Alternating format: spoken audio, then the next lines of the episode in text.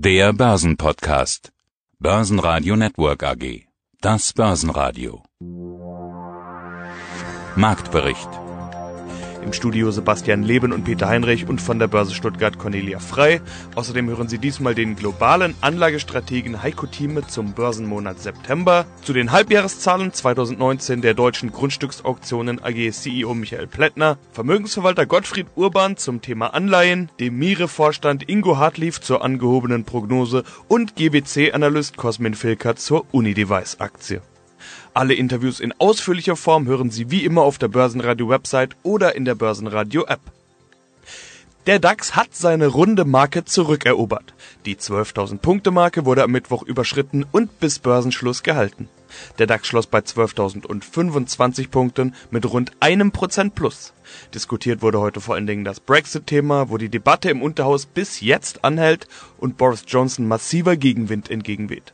Aktien im Fokus waren Wirecard, ThyssenKrupp mit dem voraussichtlich vorerst letzten Tag als DAX-Wert und Delivery Hero mit Zahlen. Und natürlich die wichtige DAX-Marke von 12.000 Punkten, über die wir ja wirklich schon so oft gesprochen haben. Ja, über die Marke haben wir tatsächlich schon ganz oft diskutiert. Die war im August, also im vergangenen Monat ja eigentlich auch der Punkt, um den der DAX immer wieder pendelte, letztendlich darunter fiel. Und jetzt am dritten Handelstag im September hat es wieder geklappt. Wir sind darüber. Also heute sieht es wirklich freundlich aus an den Aktienmärkten und zu verdanken haben wir das in erster Linie den Amerikanern. Also die US-Börsen waren ja gestern nach dem langen Wochenende auch schwach in die Woche gestartet. Der Dow Jones Index verlor gut ein Prozent. Dann allerdings im nachbörslichen Handel und heute Morgen, also in Form der Futures, da ging es nach oben. Da haben jetzt die Optimisten wieder das Ruder übernommen. Obgleich wir gestern in den USA schwache Konjunkturdaten gesehen hatten, dass er auch gestern die Börsen belastet. Der Brexit-Krimi oder das Brexit-Drama, wie immer man das bezeichnen möchte, ist auch nicht von der Bildfläche verschwunden und natürlich der Handelskonflikt. Also so wirklich positive Nachrichten kann ich aktuell nicht ausmachen, aber Manjana wird sagen, auf dem Niveau ist vielleicht schon vieles eingepreist. Jetzt greife ich wieder zu dementsprechend heute mal wieder ein grünes Vorzeichen. Und wie gesagt, die runde und wichtige Marke von 12.000 Zählern, die haben wir wieder zurück. Heiko Thiele, globaler Anlagestratege. Woran merken wir, dass die Zeiten an den Börsen spannender werden? Nicht nur an schwankenden Kursen oder Medienberichten, sondern auch an ganz vielen Fragen im Heiko Thieme Club. Diesmal kamen so viele, man kann unsere Ausgabe heute fast als ein Fragenspezial bezeichnen. Aber zunächst wollen wir natürlich erstmal ganz normal, wie immer, über die aktuelle Börsensituation sprechen. Auch da kann ich eigentlich eine Clubmitgliederfrage einfließen lassen. Uns wurde nämlich ein Artikel geschickt über den Horrormonat September. Das natürlich mit Augenzwinkern. Der September hat gerade begonnen und diesmal könnte er vielleicht gar nicht so Horror sein, wie das zunächst vielleicht anmuten möchte. Herr Thiebe, wir wissen ja auch, Sie schauen gerne in die Historie und ja, der September ist ein traditionell schwacher Monat an den Börsen. Auf der anderen Seite, die Schlagzeile heute lautet ja eigentlich, der DAX hat die 12.000 Punkte Marke zurückerobert. Was bringt der September aus Ihrer Sicht? Gut, schauen wir den September an. Er ist der schlechteste Monat im Jahresverlauf. Und danach gibt es den Juni und den August. Die halten sich in etwa die Waage. Auch zwei negative Monate und der Rest des Jahres verläuft langfristig betrachtet seit 1950 immer im Plus. Und der September weist ein Minus auf, was 0,7 Prozent im Schnitt ausmacht. Allerdings muss man jetzt mal sagen, wenn man segmentiert, nur rein statistisch betrachtet, wir haben 41 Jahre, wo der September negativ verlaufen ist seit 1950 und 27 Jahre, wo er positiv verlaufen ist. Also es gibt durchaus auch Ausnahmen im September. Meine kurze Schlussfolgerung ist die, und da stimme ich dem guten Madoff durchaus zu, den ich ja seit Jahren kenne, in seiner positiven Schlussfolgerung, dieser September muss nicht ein negativer Katastrophenmonat sein. Er kann sogar sehr viel Potenzial haben, zumal ich das jetzt gerade in den letzten Tagen und Wochen auch mehrfach diskutiert habe, sowohl bei meiner täglichen Marktprognose und auch im Club, wo wir stehen, welche Chancen, welche Risiken wir haben, wobei natürlich drei Faktoren eine Rolle spielen. Einmal die geopolitische Situation, also das geopolitische Umfeld, und da kann man viel drüber diskutieren und das bleibt spannend und da gibt es also Negativszenarien hoch drei oder auch vielversprechende positive Lösungen, die wir nachher diskutieren sollten. Dann haben wir die wirtschaftliche Basis, die man diskutieren muss, als Ausschluss dessen, was die Politik übrig lässt in der Wirtschaft. Und dann natürlich auch das Spezifische, was macht man dann im Einzelnen auf das Portfolio bestimmt. Den Euro nehmen wir auch gleich noch mit. Der schwächelt ja weiter. Wie sieht's da gerade aus? Aktuell lugen wir ganz leicht über diese Marke von einem Dollar und zehn, unter die wir ja die letzten Tage gefallen waren. Auf ein neues Zwei-Jahrestief ging es nach unten. Heute kann sich der Euro im aktuellen Umfeld wieder so ein bisschen erholen. Blickt natürlich auch ganz spannend auf Euro-britisches Pfund. Also, wir hatten gerade schon den Brexit angesprochen, das Brexit-Chaos, das uns aktuell begleitet. Heute wieder weitere Beratungen, Abstimmungen im äh, britischen Parlament. Gestern gab es einen Dämpfer für Boris Johnson und das kommt am Markt gut an. Denn er hat ja gesagt, Ende Oktober werden wir die EU verlassen, ob mit Abkommen oder ohne, wir steigen auf jeden Fall aus.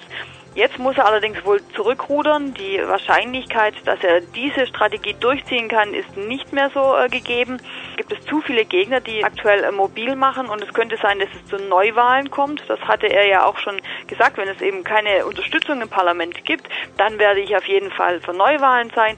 Und ähm, aktuell sieht es eben so aus. Und diese ganz harte Variante, also dieser Austritt ohne Abkommen, das lag den Börsianern doch ziemlich im Magen. Diese Wahrscheinlichkeit sinkt jetzt so ein bisschen und dementsprechend Dementsprechend hat das britische Pfund wieder zulegen können. Euro, Dollar, das eine Thema, blicken wir auch gleich auf Gold und Silber in dem Zusammenhang. Das passt nämlich ganz gut zur Stimmung am Markt.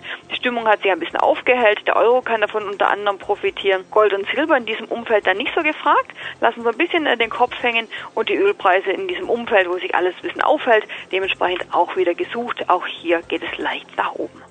Mein Name ist Michael Plättner, ich bin Vorstand der Deutschen Grundstücksauktionen AG. Warum sollte jemand Ihnen ein Objekt zur Versteigerung geben? Denn wer ein Haus verkaufen will, dem wird's doch eigentlich normalerweise aus der Hand gerissen. Der ruft seinen Banker an oder den Immobilienmakler, seine drei besten Kunden und dann ist das Ding weg normalerweise. Erst die Immobilien, die man irgendwo in Anzeigen sieht, die sind schwieriger. Was ist denn Ihre besondere Chance, dass Sie an diese Objekte rankommen? Also das, was Sie da beschrieben haben, kann ich überhaupt nicht teilen. Den Weg gibt es vielleicht in, weiß nicht, zwei Prozent aller äh, Transaktionen so. Ansonsten ist es so, dass schon der mit der allergrößte Anteil von Immobilien ganz normal auf den Markt kommt. Und dass jetzt äh, irgendjemand nur einen Telefonhörer in die Hand nehmen muss, jemand anrufen muss und eine Immobilie ist innerhalb kürzester Zeit veräußert, mag in kleinen Marktnischen, wo es eine enge, enges Angebot und eine große Nachfrage gibt, vielleicht funktionieren. Aber wenn es innerhalb von zwei oder drei Tagen verkauft ist, möchte ich auch bezweifeln, dass der Preis der richtige ist. Ja, das hat man wahrscheinlich zu billig verkauft. Die Realität sieht vollkommen anders aus. Die Realität auf dem Markt ist so, dass in großen, in großen Teilen von Deutschland das überhaupt nicht so funktioniert, sondern dass es dort einen ausgewogenen Markt gibt, dass natürlich der Käufer sich seinen seine Immobilie aussucht, aber auch der Verkäufer sich seinen Käufer aussucht. Das muss irgendwo zusammenpassen und einer der entscheidenden Punkte dabei ist der Preis und natürlich die Transaktionsgeschwindigkeit. Und da bietet so eine Auktion äh, mannigfaltige Möglichkeiten. Zunächst mal legen wir mit dem Eigentümer ein Mindestgebot fest, was nicht unterschritten werden darf. Das heißt, wir haben einen Preis, mit dem der Eigentümer, wenn er dann erzielt wird, auch zufrieden ist. Die Auktion bietet aber ihm die Möglichkeit, dass ein höherer Preis generiert wird, nämlich wenn mehrere Interessenten bieten. Punkt eins ist, dass so ein, ein Bietungsgefecht häufig dazu führt, dass eben doch deutlich höhere Gebote am Ende entstehen, als die Beteiligten sich vorher denken konnten. Auch die Kaufinteressenten sind, haben sich mal im Kopf ihren Preis ausgemalt und am Ende des Tages müssen wir doch mehr bezahlen und tun es dann auch, weil die Dynamik in so einer Auktion sie eben dazu gebracht hat. Punkt zwei ist, ist ein schnelles Verfahren. Ich sagte schon, der Katalog ist vier Wochen auf dem Markt. Das heißt, wenn Sie uns theoretisch so ungefähr sechs Wochen vor der Auktion beauftragen, dann wird der Katalog erstellt und Sechs Wochen später ist die Immobilie verkauft. Das ist am Markt gesehen rasend schnell. Ihr Beispiel von den wenigen Tagen und drei Anrufen, das ist meiner Ansicht nach einem Mehr. Das findet so gut wie nie statt. Es gibt im Gegenteil eine Reihe von Immobilien, die monatelang auf dem Markt sind, manche sogar jahrelang. Sehen wir immer darin, dass wir natürlich noch auch mit Kunden zusammenarbeiten und auch mit Kollegen zusammenarbeiten, mit Maklern, die sagen, ich habe hier ein Objekt, das werde ich einfach nicht los. Kaufpreis zu teuer, hat irgendwelche Mängel, die auch immer, die dann zu uns kommen und man dann sieht, wie, wie das Marktgeschehen dann tatsächlich abläuft. Ein paar Einzelwerte greifen wir uns raus. Wirecard unter anderem legt wieder zu. Woran liegt's? Ja, Wirecard ist Anlegers Liebling, sage ich immer so, so ein bisschen flapsig daher. Die Aktie ist für die Anleger ja immer unheimlich wichtig, weil sie eben Bewegung aufs Parkett zaubert. Das hatten wir ja in diesem, ja, in den letzten Monaten mehr als genug gesehen, insbesondere mit den Vorwürfen der Financial Times. Aktuell war es wieder so ein bisschen ruhiger geworden. Die letzten Tage war es dann äh, sogar ziemlich ruhig. Die Aktie stand mehr oder weniger still, obgleich es gute Nachrichten gab. Also da wurden neue, auch gute, große Kooperationen wieder verkündet. Es hat aber keiner so richtig reagiert, hat sich wohl keiner auch so getraut im aktuellen Umfeld. Jetzt, wo sich die Stimmung äh, wieder aufgehellt hat, greifen die Anleger dann beherzt zu. Die Aktie wieder bei 150 Euro, ein Plus von roundabout 4 Prozent. Da geht es heute also ganz kräftig nach oben. Größter Gewinner in der ersten Börsenliga, die Deutsche Börse mit einem kleinen Plus. Die ist ja jetzt im Eurostox 50. Da gab es die Woche auch schon positive Nachrichten und vor allem neue Rekordstände zu vermelden. Die Volkswagen-Aktie bei 148,76 Euro, ein Plus von knapp 2 Prozent. Da tut sich also doch auch einiges. Gottfried Urban, Bayerische Vermögen. Kaufen Sie eigentlich noch Anleihen? Das ist eine sehr gute Frage. Zumindest kann man dem Privatanleger raten, dass er am Anleihenmarkt nichts mehr zu suchen hat. Also der typische Anleger, der kann sich noch gut erinnern an die Bundesschatzbriefe, an die Bundesobligation, an die Bundesanleihe, die man kauft, liegen lässt und einen guten Zins kassiert. Der Staatsanleihenmarkt ist ein kompletter Profimarkt geworden. Das gilt auch für viele Unternehmensanleihen. Der Privatanleger ist hier nicht mehr vorhanden. Ein Normalanleger kauft auch keine Staatsanleihe mit Negativverzinsung. Das sind Profis, die kaufen müssen aus regulatorischen Gründen oder die Geld parken, weil sie sonst Negativzinsen zahlen müssten, wenn sie die großen Summen bei den Banken parken oder die spekulativ darauf hoffen, dass der Zins noch weiter ins Negative rutscht, um hier spektakuläre Gewinne zu machen. Und ich gebe ein Beispiel, die 100-jährige österreichische Anleihe mit 60, 70 Prozent Kursplus innerhalb von äh, sieben, acht Monaten, da ist mehr los wie am Aktienmarkt. Ich vergleiche das fast so ein bisschen mit dem neuen Markt. Ja, Im neuen Markt hat man auch ein Unternehmen oder ein Wertpapier nicht gekauft, weil man laufende Erträge wie Dividende oder Gewinne aus dem Unternehmen selbst erwarten, zu erwarten hat, sondern nur aus dem Grund, weil man gesagt hat, morgen, übermorgen, in ein paar Wochen, in ein paar Monaten ist sie noch teurer. Im Unterschied zum neuen Markt, da gab es viele Privatanleger, die sich die Finger verbrannten, haben wir jetzt einen Anleihenmarkt, der ausschließlich von Profis bearbeitet wird, die darauf hoffen, dass Draghi sozusagen einfach und auch der Nachfolger oder die Nachfolgerin äh, den Zins noch weiter nach unten legt.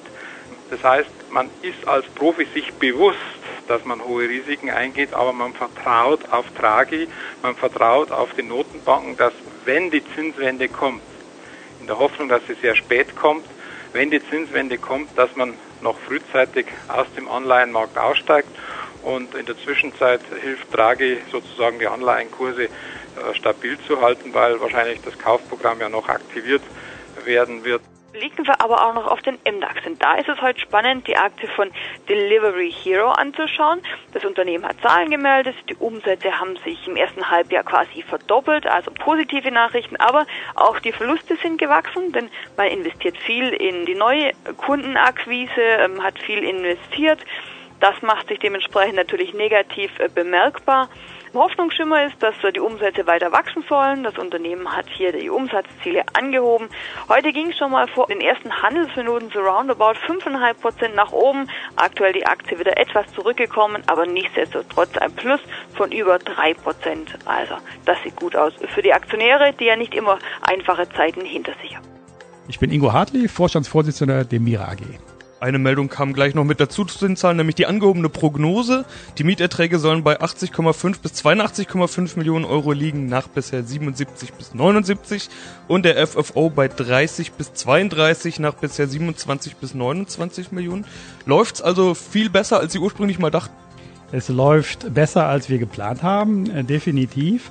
Und wenn Sie die Zahlen äh, so äh, sagen, müssen Sie beachten, dass die Portfolien, die wir erworben haben, ja erst Mitte des Jahres zum Teil eingebucht worden sind. Das heißt, die Effekte, die tatsächlich aus den Portfolien erwachsen, die sind nur zur Hälfte in unseren Zahlen drin. Lässt also durchaus noch Perspektive zu den 30 bis 32 Millionen, die Sie eben genannt haben für dieses Jahr, im nächsten Jahr, also im folgenden Jahr, hier nochmal einen draufzusetzen.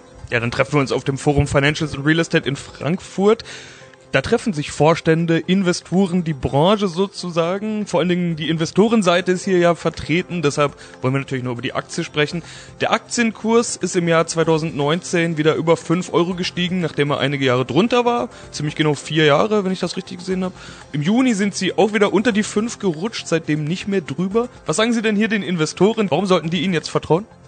Also A, halte ich die Strategie für überzeugend. Ja. Ich hoffe, ich konnte sie einigermaßen so vortragen, dass sie inhaltlich überzeugt. Unsere Aktionärstruktur ist mit etwa 85 Prozent zwei Großaktionäre aktiv, sodass der Free Float von 15 Prozent äh, recht überschaubar ist. Aber in diesen Free Float zu investieren, halte ich angesichts der Strategie und der Wachstumsabsichten der weiteren Großaktionäre für durchaus einen guten Kauf.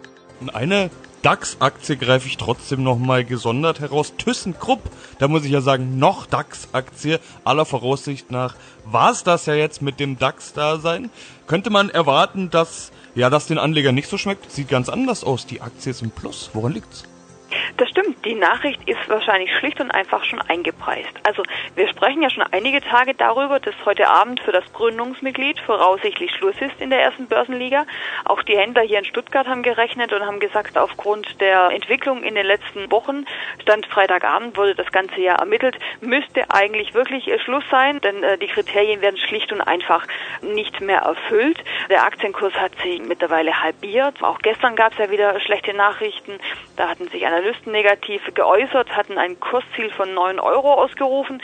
Die Aktie aktuell knapp bei 11, also sprich auch auf dem aktuellen Niveau und damit sehr niedrigen Niveau wäre sie quasi noch überbewertet. Also das war gestern ein weiterer Dämpfer. Die Kursentwicklung ohnehin aktuell quasi nur noch nach unten gerichtet. Und wie gesagt, heute Abend könnte die schlechte Nachricht dann offiziell werden. Dann müsste das Unternehmen zum 23. September die erste Börsenliga verlassen. MTU oder Deutsche Wohnen können dann nachrücken. Laut Berechnungen hat MTU hier äh, die Nase vorne. Aber wie gesagt, die Geschichte spielen wir schon ein paar Tage und da dürfte alles schon im Preis äh, drin sein. Auf dem aktuellen Niveau sieht wohl der eine oder andere Anleger wieder gutes Einstiegspotenzial und sagt, da investiere ich ein bisschen was. Also das sind heute offensichtlich einige, die jetzt wieder zugreifen, eben weil die DAX-Nachricht sicherlich schon im Preis drin ist und verarbeitet. Alles andere als der Ausstieg heute Abend wäre eine Überraschung und eben auch so viele negative Nachrichten, dass manch einer sagt, jetzt kann ich doch wieder einsteigen.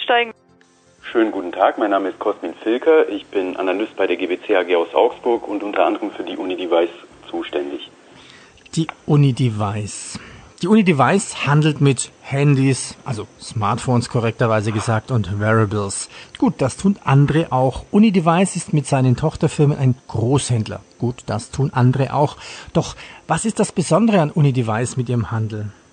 Wie Sie sagen, die UniDevice ist ein Händler von elektronischen Geräten und in Mehrzahl handelt es sich bei diesen Geräten um Smartphones. Andere tun das zwar auch, aber nicht in der Art und Weise, wie es die Unidevice macht. Also die Gesellschaft tritt als B2B-Broker auf, indem es versucht, die Welten der Abnehmer, also Groß- und Einzelhändler, Mobilfunkdienstleister etc., mit der Welt der Distributoren, der Großdistributoren miteinander zu verbinden. In der Weise gibt es momentan am Markt kein Unternehmen, das ein ähnliches Geschäftsmodell hat und vor allem auch kein Unternehmen, das das Netzwerk der Unidevice hat, das relativ stark international aufgestellt ist womit ja auch die Preisunterschiede an den unterschiedlichen Märkten dann ja genutzt werden können, um sich da auch gut positionieren bei den Einzelhändlern und bei den Großhändlern. Also Kunden sind unter anderem auch ja diese 1 und 1, Drillisch, O2 und Telekoms dieser Welt. Ich hätte jetzt eigentlich immer erwartet, dass diese selber ihre Geräte bei Apple, Samsung und Co. selbst bestellen. Was ist aber der Trick von Unidevice? Wo bezieht Unidevice die Ware her? In der Regel liefern ja die Hersteller, beispielsweise jetzt Apple, an Großdistributoren, die für bestimmte Regionen zuständig sind. Und diese Großdistributoren, die distribuieren letztendlich die Geräte dann in ihrer zuständigen Region an die Einzelhändler. Und auch diese Einzelhändler, die beziehen ja weiterhin von diesen Großhändlern ja die Geräte. Allerdings kann es da auch durchaus bei, bei bestimmten Modellen zu Knappheiten kommen ähm, oder dass da bestimmte Geräte nicht in der gewünschten Zeit geliefert werden können. Und genau da setzt Unidevice an. Sie haben sich auf die Fahne geschrieben, eben diese Geräte in kurzer Zeit zu günstigen Preisen, weil eben auch außerhalb der Regionen dieser Großdistributoren agiert wird, in den bestimmten Mengen und auch original verpackt quasi dann an die Einzelhändler zu liefern. Und das ist letztendlich der Vorteil, den die Unidevice über die vergangenen Jahre gut ausspielen konnte. Börsenradio Network AG. Marktbericht